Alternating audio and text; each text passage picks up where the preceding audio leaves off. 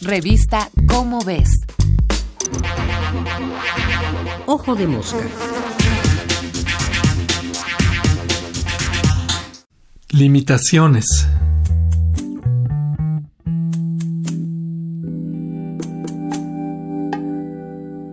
Un malentendido frecuente respecto a la ciencia es verla como algo infalible, un método a prueba de errores que produce verdades absolutas. Nada más falso. La ciencia es una labor humana, con todos los vicios y defectos que esto acarrea. Su virtud es ser una labor humana que ha hecho el mayor esfuerzo posible por superar sus humanas limitaciones. En realidad, la ciencia genera modelos, teorías, que buscan representar lo más adecuadamente posible al mundo natural para poderlo entender, predecir y a veces controlar.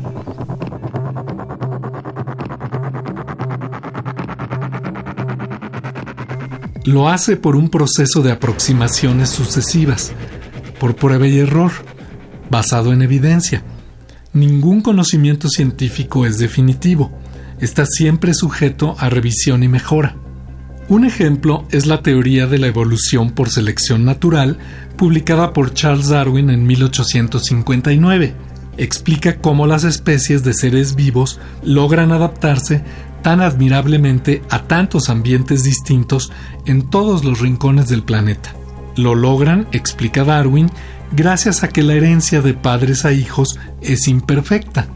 En la descendencia surgen ligeras variaciones que pueden hacer que algunos individuos estén ligeramente mejor adaptados al medio que otros. Esto les puede dar ligeras ventajas que a su vez heredarán a sus descendientes. Con el tiempo se irán diferenciando más y más para formar especies distintas.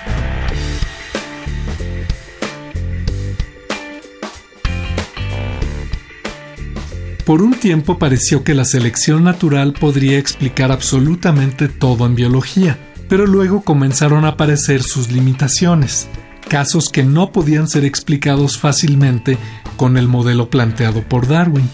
Un ejemplo, cuando envejecemos y rebasamos la edad reproductiva, la selección natural ya no puede ver lo que pasa en nuestros cuerpos ni las mutaciones que pudieran beneficiarnos. De ahí mucho del deterioro y enfermedades propias de la vejez.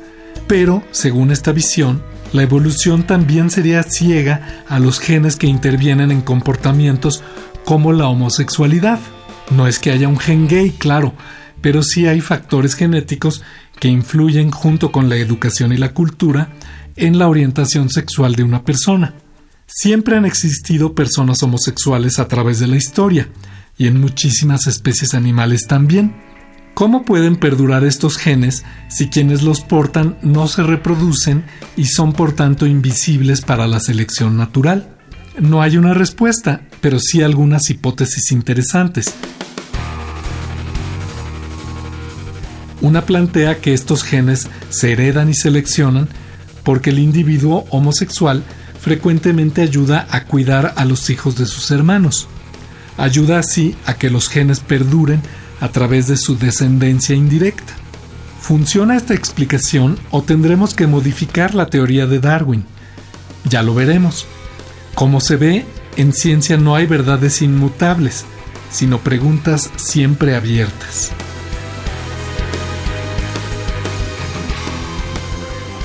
Este fue Martín Bonfil Olivera. Nos vemos el mes que entra en la revista Como ves con otro Ojo de Mosca.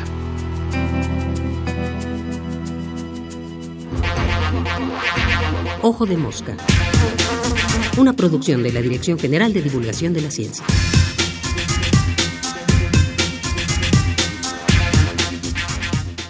Revista Cómo ves